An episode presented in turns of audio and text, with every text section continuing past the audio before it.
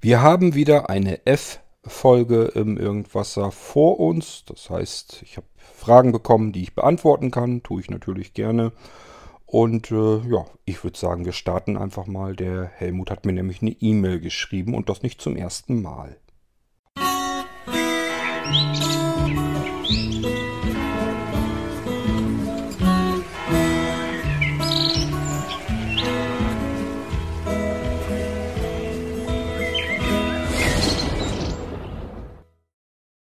Ja, was meine ich denn jetzt da wieder mit, dass er nicht zum ersten Mal geschrieben hat? Äh, das, was ich euch im Irgendwas auch schon ein paar Mal erklärt habe, wenn mal eine E-Mail durchrutscht, müsst ihr euch nochmal melden. Kann mal vorkommen. Ist nicht böse gemeint, liegt einfach daran, weil ich manchmal wirklich, das ist einfach manchmal zu viel auf einmal. Ähm, und dann muss man sich ja irgendwie auch dran erinnern, wem hat man jetzt schon geantwortet und wem müsste man noch antworten und dann rutscht irgendwie doch mal eine E-Mail weiter nach hinten und die ist am iPhone immer relativ schnell weg, weil da am Tag dann auch mal ganz schnell 100 oder noch viel mehr E-Mails reinkommen in ein Postfach und die am iPhone, ich weiß gar nicht, glaube ich, rufe hier fünf Postfächer drauf ab. Die sind alle recht gut gefüllt.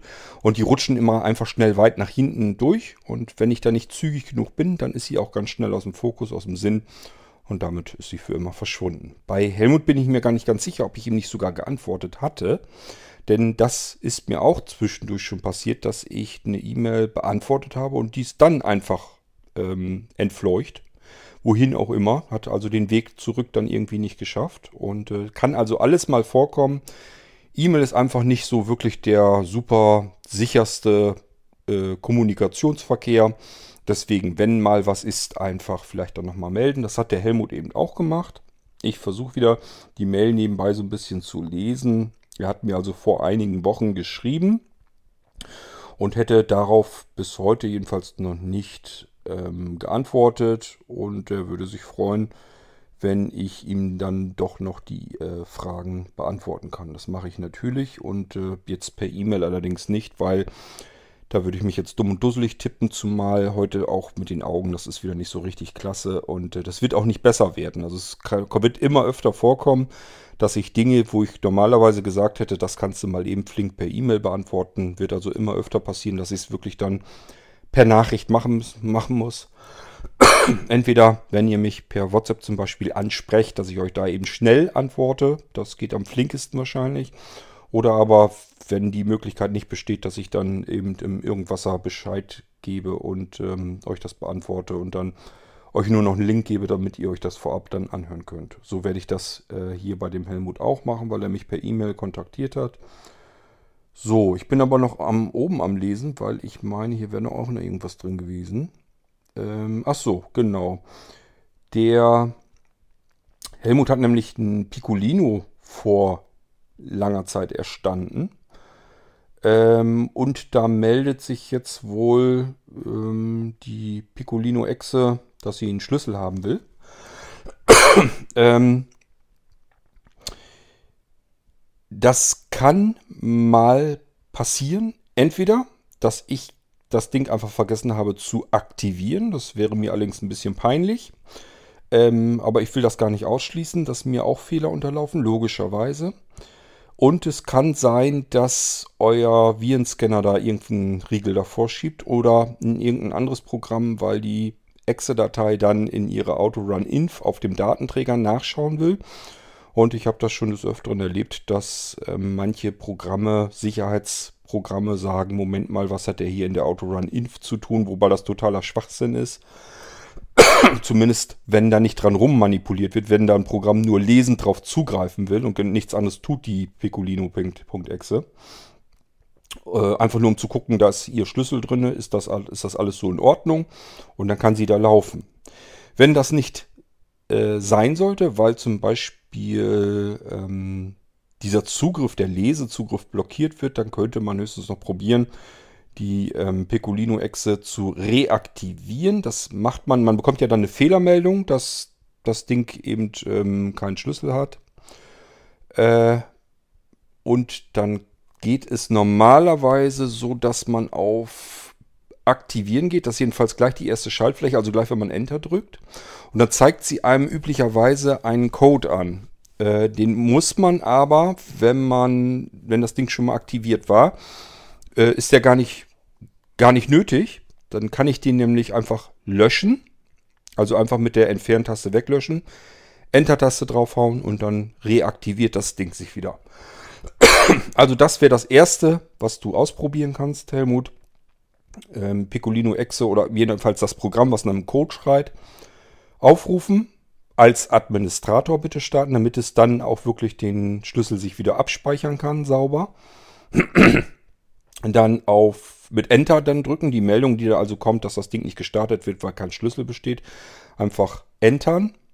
Äh, dann kommt eine Eingabe, wo schon ein Code drin steht, den machst du mit der Entferntaste weg und drückst nochmal die Enter-Taste.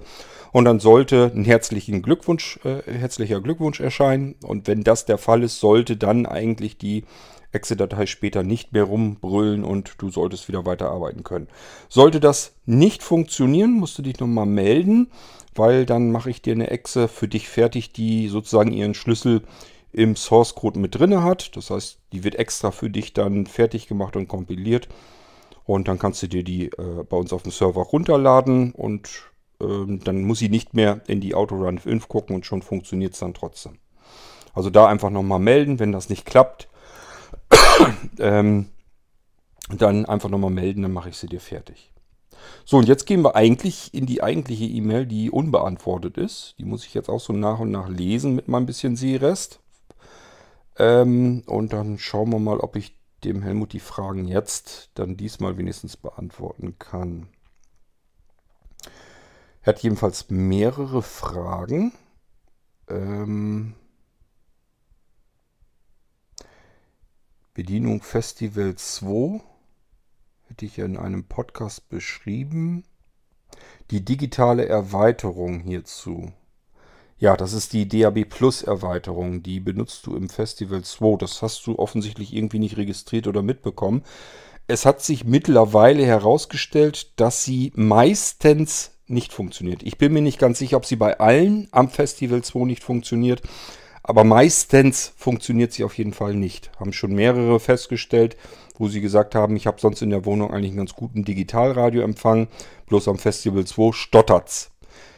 Ist also ein Unterschied. Wenn dein, deine DAB-Erweiterung an deinem Festival 2 gar keinen Sender empfängt, dann ist es eindeutig ein Empfangsproblem. Das heißt, du musst wirklich einen extrem, sehr, sehr guten, hochwertigen Digitalradioempfang haben. Sonst wirst du mit dieser kleinen Wurfantenne einfach nicht glücklich werden. Also das Ding, diese DAB Plus Erweiterung ist wirklich überhaupt generell nur zu gebrauchen dort in Regionen, wo wirklich ein ganz fantastischer Digitalempfang ist. Also ich brauche hier da gar nicht erst mit anzufangen.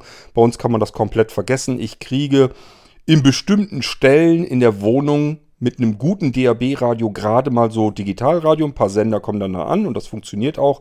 Wir haben es beispielsweise bei uns im Badezimmer, da funktioniert das. Allerdings war da letztes Mal auch ganz komplett wieder weg. Da musste ich dann auch wieder das Radio herauskramen, wieder gucken, wie bedient man das und habe das dann irgendwie wieder einen anderen Sender reingefrickelt bekommen. Und jetzt funktioniert es erstmal wieder. Aber das ist wirklich eine wackelige Geschichte und dann brauche ich mit dieser DAB-Erweiterung, mit, dem, mit, dem, mit der Wurfantenne gar nicht erst rum zu probieren. Die, da kriegst du nichts mit, hast du gar keine Chance. Ist wirklich nur äh, in Ballungszentren, wirklich in Großstädten, zentral.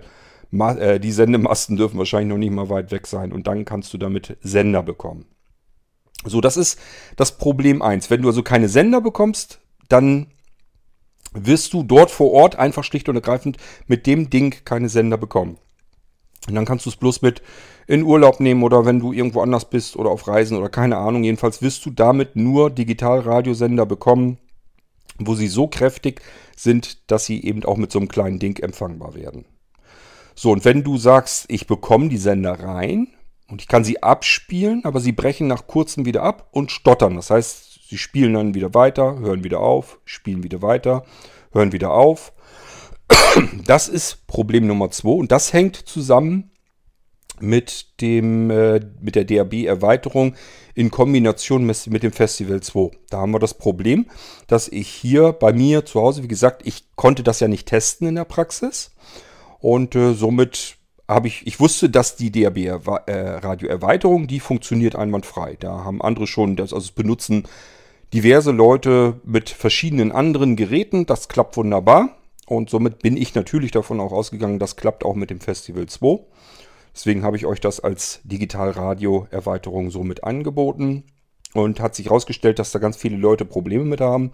Aber es geht wirklich nur um die Kombination, diese Digitalradio-Erweiterung mit dem Festival 2. Das heißt, wenn Leute das heute bestellen, dann sage ich immer äh, Festival 2, Digitalradio-Erweiterung, kann ich nicht empfehlen, weil da zu viele Probleme mit sind.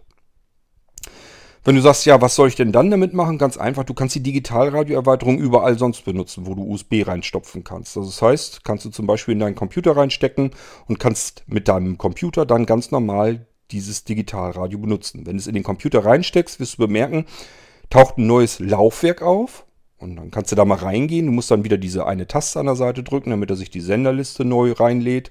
Und dann wirst du feststellen, früher oder später tauchen da so verschiedene Sender auf mit der Dateiendung Punkt, ich meine sogar MP3, äh, wenn nicht irgendwie M3U, also eine, entweder ist das eine Playlist oder eine MP3-Datei. Ich meine, es wäre eine MP3-Datei gewesen.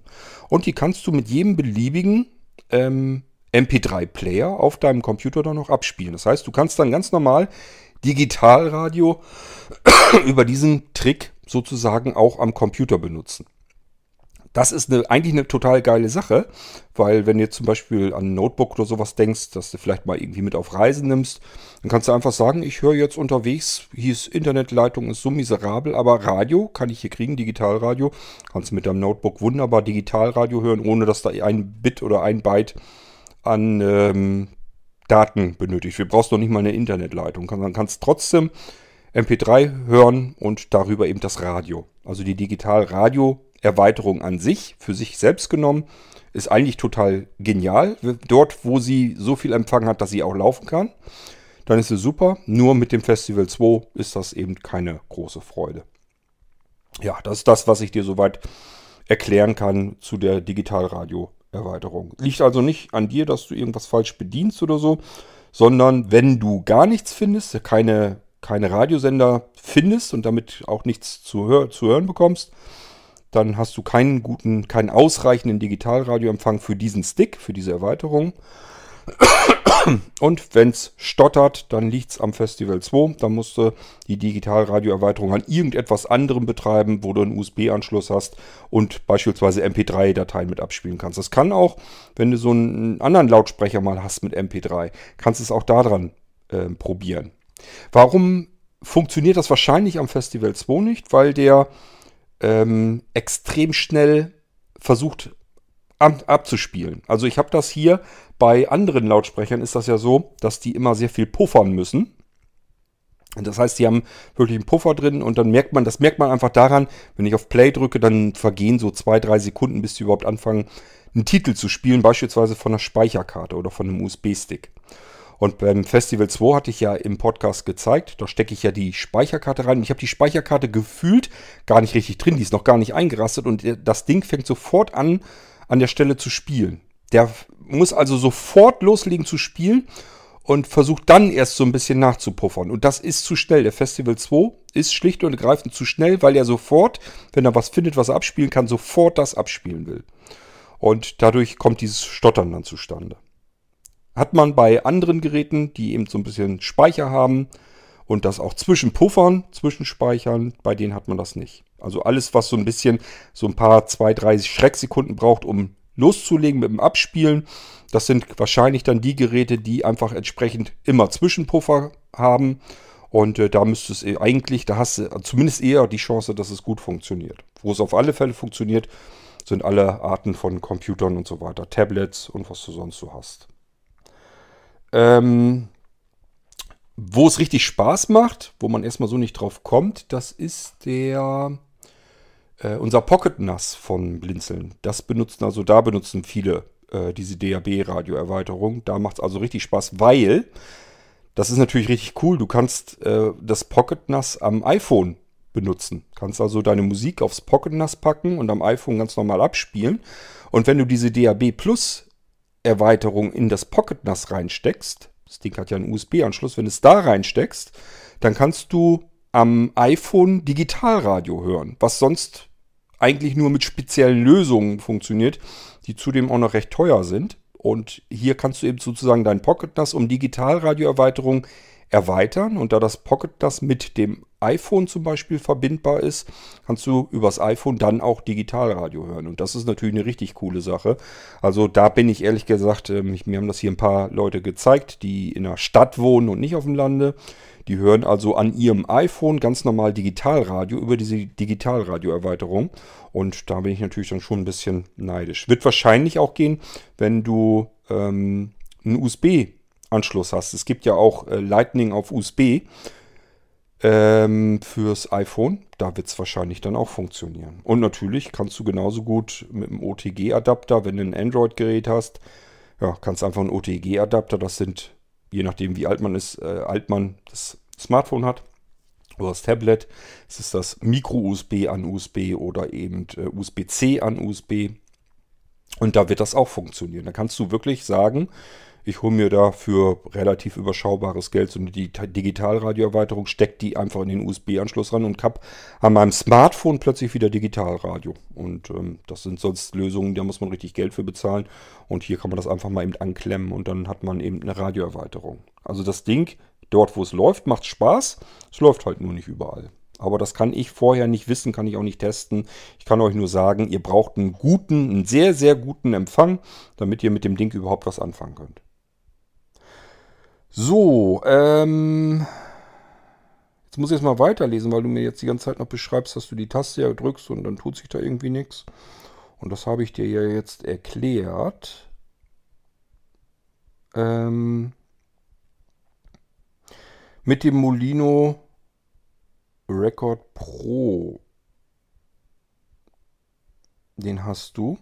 Und du fragst dich jetzt, weil das Ding ja nur einen Anschluss hat, ähm, einen Micro-USB-Anschluss. Damit kannst du ja den Akku aufladen. Und du fragst dich, wie kriegst du jetzt Sprache drauf? Einfacher als du denkst. Ähm, sprech doch einfach.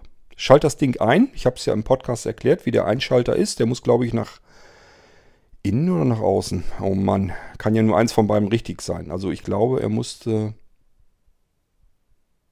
Ich glaube, er musste nach innen, oder? Podcast-Folge nochmal hören, da habe ich es ja auf jeden Fall erklärt. Also den Schalter, diesen Schiebeschalter in die Richtung, dass das Ding eingeschaltet wird.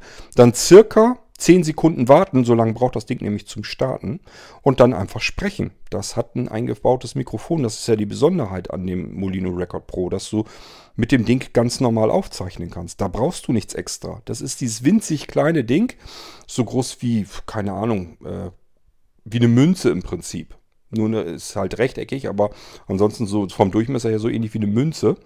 Ist also extrem klein und damit kann man ganz normal aufzeichnen. Und das Ding hat schon fertige Mikrofone drin. Man kann das Teil vor sich auf den Tisch legen und ganz normal sprechen und dieses Gesprochen dann eben aufzeichnen. Und wenn man, das rauscht ein bisschen logischerweise, aber man kann es gut verstehen. Also ich fand es eigentlich enorm, was das Ding aufnimmt. Ähm, wenn man das noch ein bisschen raushaben will, einfach nochmal, weil ist mit drauf. In dem Speicher befindet sich auch das digitale Tonstudio. Ist nichts anderes als ein vom Blinzeln stark erweitertes Audacity. Und äh, damit kann man zum Beispiel sagen, filter mir das Rauschen aus der Aufnahme raus. Und dann wird die Aufnahme nochmal besser. Und dann ist es schon wirklich sehr gut brauchbar. Das Teil kann man also wirklich benutzen, gut gebrauchen. Ähm, ich sage ja, wenn man es so aufnimmt, dann hat man eine etwas verrauschte Aufnahme, wo man aber jedes Wort wunderbar verstehen kann. Da geht es also wirklich darum, kann ich das, was ich hier mit aufzeichne, hören? Ja, kannst du und ist auch ordentlich äh, von der, vom Hören her. Du verstehst jedes Wort. Und wenn du sagst, ich möchte das aber später irgendwo anders drin verwenden, beispielsweise im Podcast oder sonst irgendetwas, würde ich mit Audacity nochmal drüber gehen und nochmal einen Rauschfilter drüber laufen lassen, dass das Rauschen äh, rausgenommen wird. Damit kannst du die Aufnahme nochmal um einiges verbessern. Dann kann man das auch in irgendeine Sendung wieder mit reinpappen. Also dafür sind die Dinger super. Und dann hast du noch eine kleine ähm, Mini-Fernbedienung auch noch mit in dem Ding mit drin gehabt. Die kannst du ja statt Micro-USB da direkt reinzustecken, kannst du das Ding dann anklemmen. Und das Teil, diese kleine Mikro-Fernbedienung, hat an einer Seite wiederum 3,5 mm Klinkenanschluss. Da kannst du zum Beispiel Kopfhörer reinstecken, um dir das gleich vor Ort alles wieder anzuhören. Also das funktioniert ebenfalls gleich. Zudem nochmal der Hinweis, ähm, wenn ihr sagt, ich spreche da was drauf und dann höre ich aber, wenn ich das abhören will, höre ich bloß ähm, ja Bild der Wissenschaft und sowas. Das ist so ein ähm, Daisy-Magazin, da sind so verschiedene Sachen drauf, Magazin und so weiter, die ihr euch einfach mal anhören könnt.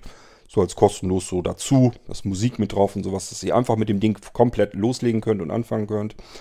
Und äh, wenn ihr sagt, ich höre meine eigene Sprachaufnahme gar nicht, die ist einfach zu weit hinten, das ist alles, dann würde ich euch empfehlen, den Inhalt des Laufwerks, also des Molino Record Pro, rüber kopieren auf den Rechner, damit ihr die Sachen noch habt und dann den Speicher des Molino Record Pro einfach löschen. Und ähm, bitte nicht formatieren einfach nur so, äh, sondern einfach wirklich löschen, also strga alles und dann einfach Entferntaste drücken, so löscht ihr den Molino Record Pro. Und wenn ihr dann eine Aufnahme macht, dann hat er ja nichts anderes mehr drauf. Und wenn ihr dann beispielsweise mit dem Kopfhörer das Ding hören wollt, eure eigene Sprachaufnahme, dann ist das logischerweise nur das, was er finden kann. Dann geht er da sofort rein. Dann findet ihr also sofort, wenn ihr auf Play drückt, habt ihr eure Sprachaufnahme. Dass ihr sie nicht hört, jetzt im Moment, wenn ihr den Molino Record Pro im Auslieferungszustand nehmt, liegt einfach daran, weil er dann dieses Ganze mit dem Daisy-Magazin und den ganzen Sprachaufnahmen und alles, was da sonst so drauf ist, findet er dann relativ weit vorne. Eure Sprachaufnahme knallt er irgendwo hinter und dann müsst ihr da zappen wie blöde, damit ihr zu eurer Sprachaufnahme kommt. Das umgeht ihr, indem ihr sagt, ja, ist gut, was da so drauf ist, das kann ich mir rüber kopieren auf meinen Rechner, dann habe ich es ja, ja trotzdem noch. Und ansonsten ähm, fliegt das von dem Molino Record Pro runter und dann kommen dann nur meine Sprachaufnahmen drauf. Und dann funktioniert das wunderbar. So, ich hoffe, dass ich das damit dann auch ähm, vernünftig erklärt habe und dass du da weiterkommst.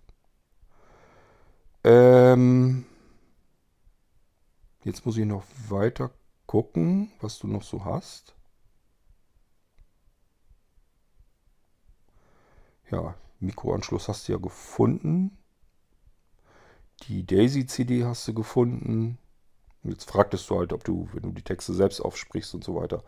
Geht alles übers interne Mikrofon. Also da ist nichts, dass du da irgendwie was zusätzlich anschließen müsstest oder sonst irgendetwas, sondern Fernbedienung abziehen, Stromkabel abziehen, einfach nur den Schiebeschalter umstellen, auf, vor dir auf den Tisch legen das ganze Ding und du kannst wunderbar einfach loslegen und sprechen. Dran denken, äh, erst anfangen zu sprechen, wenn du ungefähr so 6, 7, 8, 9 am sichersten einfach 10 Sekunden wartest und dann sprichst. So lange braucht das Ding, um sein System zu starten. Ähm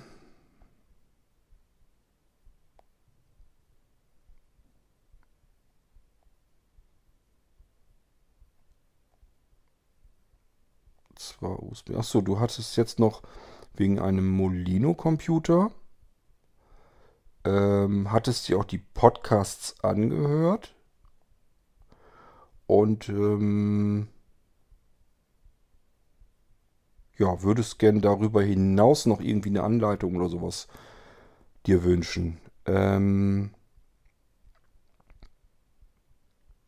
also ich habe ja in dem Podcast eigentlich mehr beschrieben, welche Anschlüsse wohin kommen und wie groß das ist und so weiter. Und ähm, ich weiß halt immer nicht so richtig, was ihr mit ähm, Funktions- und Bedienungsweise, da würdest du gerne irgendwie was, eine Beschreibung haben. Da weiß ich immer nicht so ganz genau, was ihr euch da von mir erhofft oder versprecht, weil das ist ja kein Gerät, was irgendwie ganz anders funktioniert. Das ist ein ganz normales, sauber installiertes Windows 10 drauf. Ähm, und ich kann euch ja jetzt hier im Podcast nicht mal eben Windows 10 beibiegen, beibringen. Also da müsst ihr schon äh, euch irgendwie Hilfe suchen, wie ihr mit Windows 10 arbeitet. Das Einzige, was ich im Podcast immer wieder mal lang gehe, sind die zusätzlichen Erweiterungen, die Programme, die da drauf sind und so weiter. Und da könntest du dir äh, am einfachsten über ISA vielleicht die Irgendwasser-Texte einfach mal ansehen. Und zwar dort insbesondere die B-Texte. Und wenn du die B-Texte hast, hör dir mal die Nano ähm, vielleicht an. Also einfach erst in den mit ISA suchen nach den B-Folgen, wo Nano irgendwie drin vorkommt, die Nano-Computer. Und ähm, da sind noch mehr. Ähm, einfach mal die B-Folgen durchschauen. Und bei ISA hast du ja den Vorteil, du kannst ja in den Texten schon mal so ein bisschen lesen, was da eigentlich drin vorkommt in der Episode. Und wenn da irgendwie was auftaucht, dass ich euch da die Sachen, die auf dem Nano drauf sind, zeige, beispielsweise äh, das Radio da drauf, ähm, die Sicherung da drauf, ähm, Fernsehen, äh, diese ganzen Extras, die da so drauf sind, die gelten natürlich genauso für den Molino-Computer. Ob die, auf dem Molino-Computer drauflaufen oder auf dem Nano-Computer spielt keine große Rolle. Auf dem Molino-Computer sind sie einfach nur, dass sie vielleicht ein bisschen, bisschen gemütlicher äh, ausgeführt werden. Der Nano-Computer hat schlicht und ergreifend mehr Power als der kleine Molino-Computer, aber das ist aber auch schon alles. Funktionsweise ist die gleiche. Also Windows 10 kann ich euch nicht beibringen, müsst ihr selber gucken, weil ist auch nicht mein Job. Das gibt es bei keinem einzigen Computer weltweit, dass euch da irgendwer noch was irgendwie erklärt, wie man mit Windows arbeitet. Das müsst ihr selber hinkriegen. Ich, da kann ich euch nur als Rat geben, wenn ihr das Gefühl habt, ihr kommt mit Windows 10 nicht gut klar, ähm, immer mal F1 drücken. Windows hat nach wie vor eine Hilfe, also eine, eine Direkthilfefunktion. Und euch da mal so ein bisschen weiter durchklickern. Ansonsten ähm, vielleicht auch mal überlegen, ob ihr irgendwie einen Workshop oder ein Seminar mitmacht, dass ihr sagt, ich komme von Windows 7 und ich komme mit Windows 10 schlicht und ergreifend überhaupt nicht klar, dann muss man eventuell einfach auch mal sagen, okay, dann muss ich mir Profis suchen, die mir, die sich für mich zur Verfügung stellen mich an der Hand nehmen und mir genau zeigen, wie muss ich mit Windows 10 arbeiten. Das kann ich hier nicht alles im Podcast machen und ich kann auch keine kompletten Handbücher für Windows 10 schreiben und mal eben einfach so dabei legen. Das geht einfach nicht. Ähm, da müsst ihr euch eigentlich schon fast mehr an Microsoft wenden. Und es gibt auch genügend Hilfsmöglichkeiten auch im Internet, wie man mit Windows 10 gibt. Es gibt ja Tipps und Tricks und alles Mögliche. Also ich denke mal über Windows 10, da gibt es so viel Material, da könnt ihr euch das auch wirklich zusammensuchen. Und ich möchte mich eigentlich mehr darauf konzentrieren, was anders ist an den Rechnern, die vom Blinzeln kommen.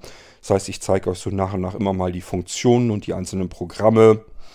Ähm, ich weiß, ich habe das bisher immer so gemacht, dass ich es in eine Sendung einfach mit reingeknallt habe, dass ich beispielsweise Nanocomputer mal gezeigt habe und da einfach mal so zwischendurch mit durch die Programme durchgegangen bin und euch das mal so gezeigt habe.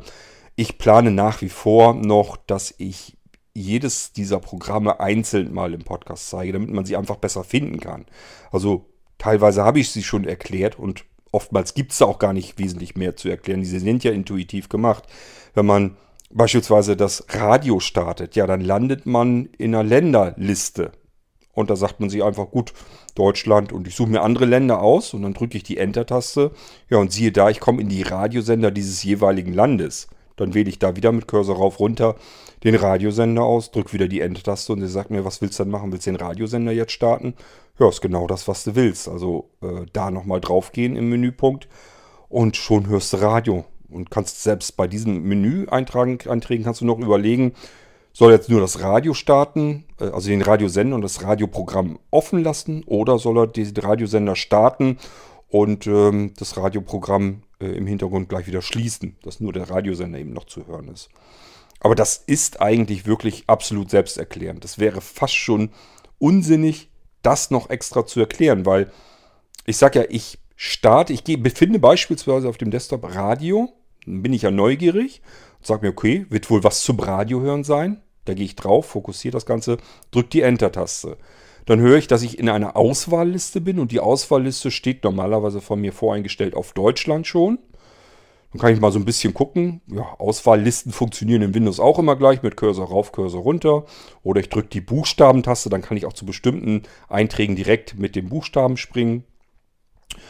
Ähm, ich bin ja schon in Deutschland, vielleicht will ich einen deutschen Radiosender hören, also drücke ich da einfach mal die Enter-Taste und siehe da, ja, guck an, ich bin tatsächlich jetzt in den Radiosendern, die in Deutschland gespielt werden. Da finde ich zum Beispiel NDR 1, NDR 2, WDR 1, WDR 2 und so weiter. Da sind ja hunderte von Radiosendern drin. Da suche ich mir meinen Lieblingsradiosender aus und drücke entweder nochmal die Enter-Taste oder drücke dann jetzt nochmal die äh, Tabulator-Taste, um einfach ins nächste Element zu kommen. Das ist ja alles nicht die Bedienung des Radioprogramms was Besonderes, sondern das ist ja eine ganz normale Standardnavigation in Windows drin. Es geht ja mit allen Windows-Programmen so, dass ich mit Tabulator ein Element weiterkomme und erstmal das Programm erkunden kann. Und dann sehe ich, da gibt es ein Radiomenü. Und dann gehe ich da einfach nochmal drauf und löse das aus. Mit Leertaste oder mit Alt GRM kann man es, glaube ich, auswählen. Das ist ja unterstrichen, das sollte einem der Screenreader eigentlich vorlesen. Oder eben einfach auf Enter dann. Und dann kriege ich ein Ausklappmenü und dann steht da zum Beispiel, äh, keine Ahnung, Radio FFN jetzt starten und Radio äh, wieder beenden. Dann weiß ich einfach, okay, er startet den Sender und beendet das Programm, mit dem ich den Sender ausgewählt habe. Oder steht nur einfach Radio, keine Ahnung, FFN äh, starten. Dann weiß ich, okay, der Unterschied, das ist wohl ein Unterschied. Hier steht nicht dabei, dass das Programm beenden soll, das Radioprogramm, sondern nur den Sender starten. Dann wird er wohl den Sender starten. Das Programm bleibt aber weiterhin geöffnet, falls ich noch weiter stöbern möchte, während ich den Sender schon höre. Also das ist eigentlich immer alles so gestrickt, dass man da intuitiv drauf kommt. Ganz normal, indem ich ganz normal mich durch die Programmelemente einfach mal durchnavigiere. Da ist eigentlich extrem selten was, wo mir jemand extra erklären muss, ja, drück mal die Tabulator-Taste, um ins nächste Element zu kommen. Das muss ich einfach selber wissen. Das ist äh, eine Windows-Bedienung, äh, die ist schon so alt wie, wie Windows ist, dass ich in einem Programm mit den Tabulator-Tasten und mit Cursorsteuerung und so weiter navigieren kann und mehr ist es eigentlich nicht. Und die Elemente selbst sind eigentlich selbsterklärend. Also mal ein bisschen mutiger drauf los. Und äh, die Sachen sind eigentlich immer sinnvoll benannt. Radio ist eben Radio, Fernsehen ist ein Fernseher, Podcast ist Podcast, ähm, Lexikon ist Lexikon, wenn du das schon bei dir mit drauf hattest. Ähm, ja, und so geht das ewig weiter. Informationen gibt es, glaube ich, noch. Äh, da finden sich viele, viele Anleitungen. Und ähm, dann kannst du auch an ISA, wie gesagt, eine E-Mail schreiben und dir ganz viel Textmaterial und ganz viele Dokumentationen und so weiter holen, wenn du jetzt äh, beispielsweise wissen willst, wie geht das oder wie geht, wie geht dies. Einfach mal bei ISA gucken. Es gibt einen noch relativ jungen Bereich, der nennt sich FAQ. Da wird gesammelt, das sammelt hauptsächlich ähm, die Bärbel, äh, ähm, kleine Anleitungen, wie man was machen kann. Und wenn du dann nochmal konkrete Sachen hast, dass du sagst, ich bin hier in einem Programm, würde ich gerne benutzen, komme ich aber nicht weiter, da bleibe ich an der und der Stelle stehen, dann meldest du dich nochmal und dann erkläre ich dir, wie es geht. Also anders wüsste ich nicht, wie man es machen will. Denn wenn ich jetzt anfange, ähm, ganze Handbücher zu schreiben über Dinge, wo man normalerweise relativ intuitiv selbst drauf kommen kann, ähm, dann kann ich nichts anderes mehr schaffen. Das heißt, ich kann immer nur eins von beiden. Ich kann nur ein Handbuch schreiben oder ich kann mich um die Softwareentwicklung kümmern, die Sachen programmieren und euch die Rechner einrichten. Also man muss sich halt entscheiden, was, wo, ich bin ja nur, nun mal nur diese eine einzelne Person und logischerweise ist mein Tag nicht länger als euer und dementsprechend muss ich hier irgendwie gucken, was ist jetzt wichtiger, was soll ich machen? Soll ich euch Programme programmieren, mit dem ihr die Rechner komfortabler bedienen könnt, mit dem ihr mehr aus den Rechnern holen könnt?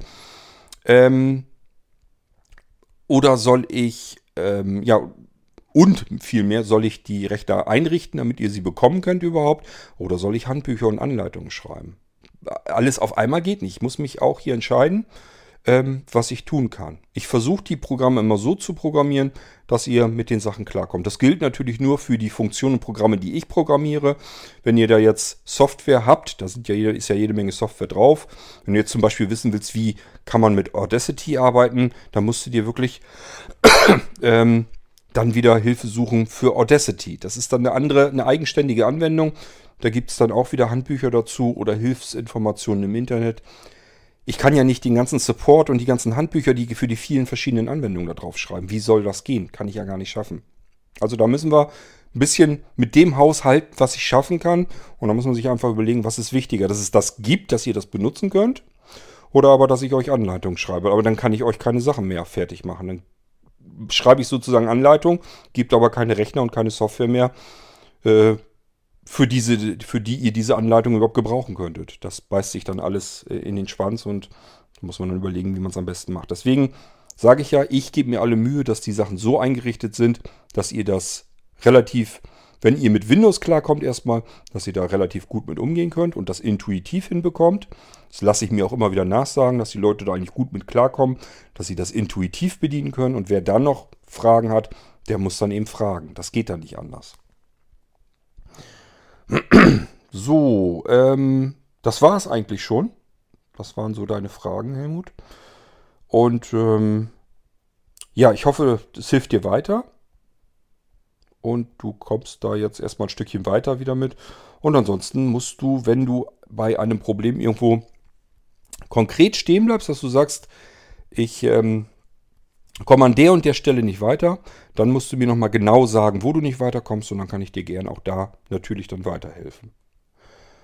Gut, ja, dann kann ich die E-Mail jetzt erstmal wegpacken. Ich habe zwar noch eine E-Mail bekommen, da mache ich aber eine eigenständige F-Folge draus. Ich glaube, dass das besser ist. Ich habe früher die Antworten immer, also ich habe mehrere Fragen zusammengesammelt und dann verschiedenste Fragen dann hier beantwortet über die F-Folgen. Ich glaube, das geht auch genauso gut, wenn man die auseinander rupft und die einzeln nimmt. Ähm, dann ist das für mich einfacher handhabbar, weil ich jetzt zum Beispiel dem Helmut sagen kann, hier, das ist die Vorab-Episode, hör sie dir schon mal an, brauchst du nicht zu warten, bis sie erst in ein paar Wochen im Irgendwasser erscheint. Und ich habe jetzt noch zum Beispiel eine E-Mail von dem Robot, die will ich noch beantworten. Die mache ich dann einfach in der nächsten Folge und kann ihm dann seinen Direktlink geben. Sonst habe ich das früher mal gemacht, dass ich sage, äh, hier ist der Direktlink zu einer F-Folge. Deine Fragen tauchen da irgendwo mit auf und dann müssen die Leute die ganzen Folgen immer mit durchhören und die Fragen von den anderen. Manche finden das ganz gut und in Ordnung, andere sagen sich, das suche mich ja dumm und dusselig. Ja, und deswegen, ich würde mal sagen, die machen wir einfach einzeln. Geht genauso schön. Das war also für heute die F-Episode für den Helmut und ich hoffe, dass die restlichen Zuhörer da auch so ein bisschen was für sich heraus ergattern konnten. Nochmal, wie man generell an Hilfe herankommt. Ähm, ihr habt einmal die Start-Mailing-Liste bei Blinzeln. Dort könnt ihr Fragen stellen. Vorteil dort ist einfach, dass andere euch diese Fragen auch mit beantworten können, weil es gibt ganz viele, die ja Blinzeln Systeme benutzen schon und die sagen sich zum Beispiel, wenn jetzt einer sagt, ich komme mit dem Radioprogramm nicht weiter, wie kriege ich da meinen Lieblingsradiosender rein, dann ist da garantiert jemand anderes, der sagt, ich habe einen Computer hier von äh, Blinzeln und ich arbeite ständig mit den Radioprogrammen, das machst du so und so und so. Und schon habe ich einmal eine Entlastung wieder und kann mich in der Zeit lieber um das kümmern, was ihr selbst von euch aus nicht hinbekommen könnt. Beispielsweise äh, die nächsten Funktionen äh, entwickeln und so weiter. Oder eben die Rechner einrichten, damit ihr, damit das da eben weitergeht und die Leute nicht dauernd warten müssen. Also Start-Mailing-Liste, Anmeldung geht über Start, Minuszeichen, also Bindestrich, Subscribe, S-U-B, S-C-R-I-B-E, Ad-Zeichen, Blinzeln mit dem D in der Mitte, Punkt .net, das ist wichtig, nicht .org, sondern .net. Betreffzeile ist im Prinzip egal. Ihr könnt ein Leerzeichen oder einen Strich oder einen Buchstaben reintippen oder Hallo schreiben oder was auch immer, spielt keine Rolle. Geht an den Server, dem ist das Schnurzpiepe, was da drin steht.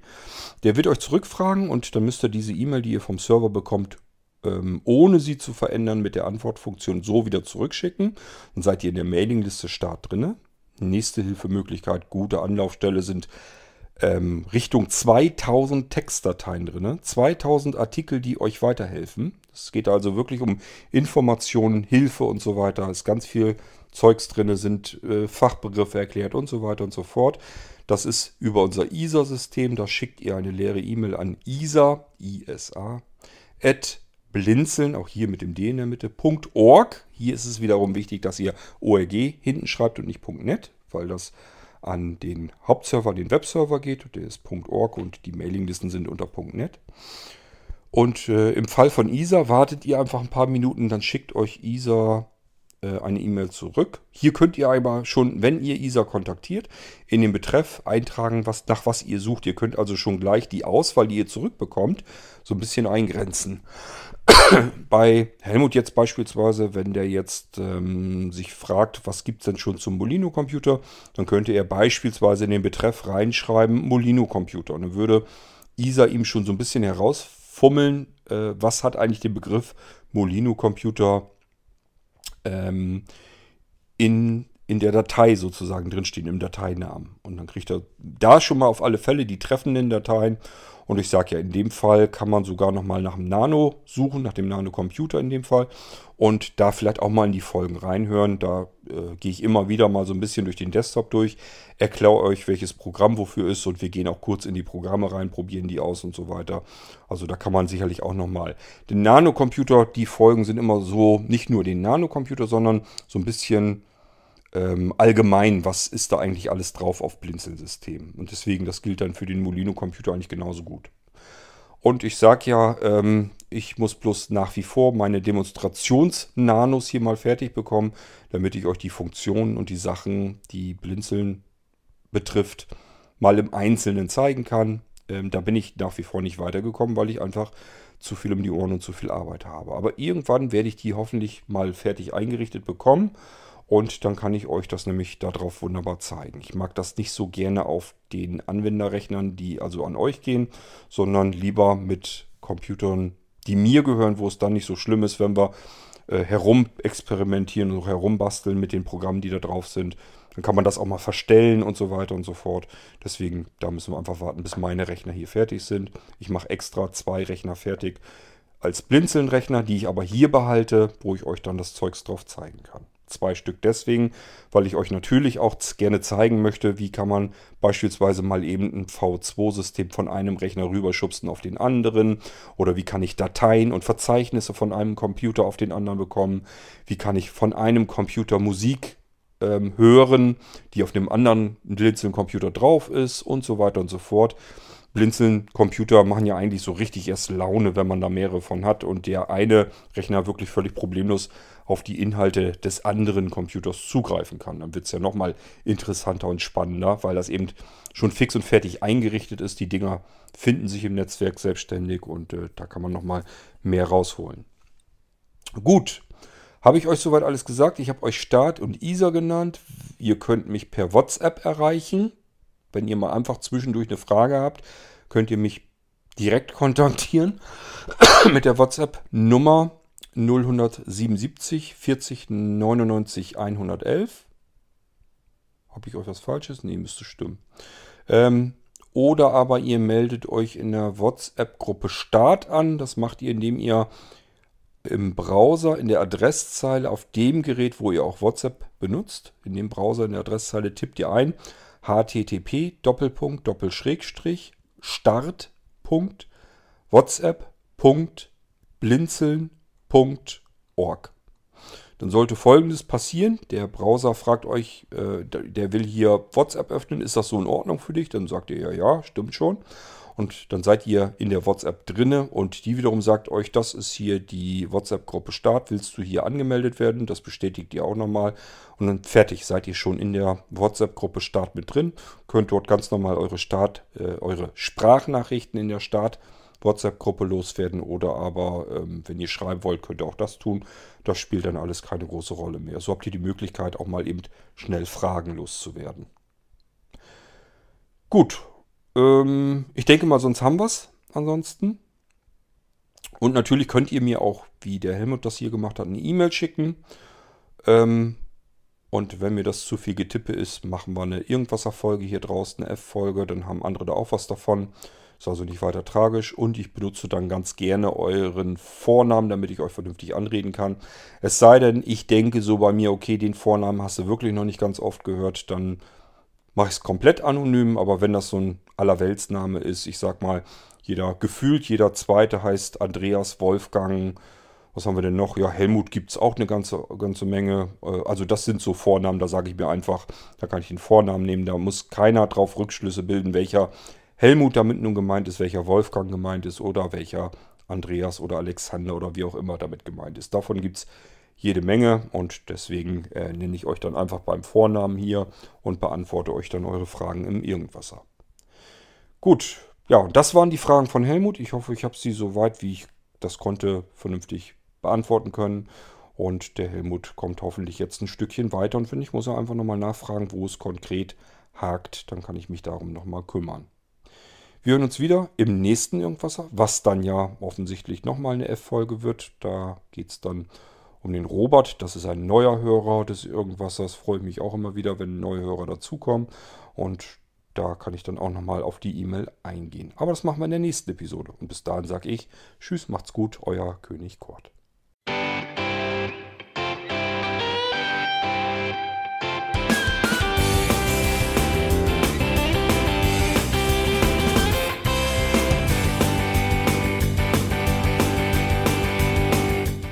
Das war Irgendwasser von Blinzeln. Wenn du uns kontaktieren möchtest, dann kannst du das gerne tun per E-Mail an podcast.blinzeln.org oder über unser Kontaktformular www.blinzeln.org. Blinzeln schreibt man in unserem Fall immer mit einem D in der Mitte. Wenn du möchtest, kannst du uns sehr gerne auch einen Audiobeitrag auf unseren Podcast Anrufbeantworter sprechen. Der hat in Deutschland die Telefonnummer 05165 439 461. Und wenn du uns aus dem Ausland anrufen möchtest, dann ersetze einfach die erste 0 gegen die 0049 für Deutschland. Wir bedanken uns für dein Interesse und freuen uns schon darauf, wenn du auch beim nächsten Mal wieder mit dabei bist.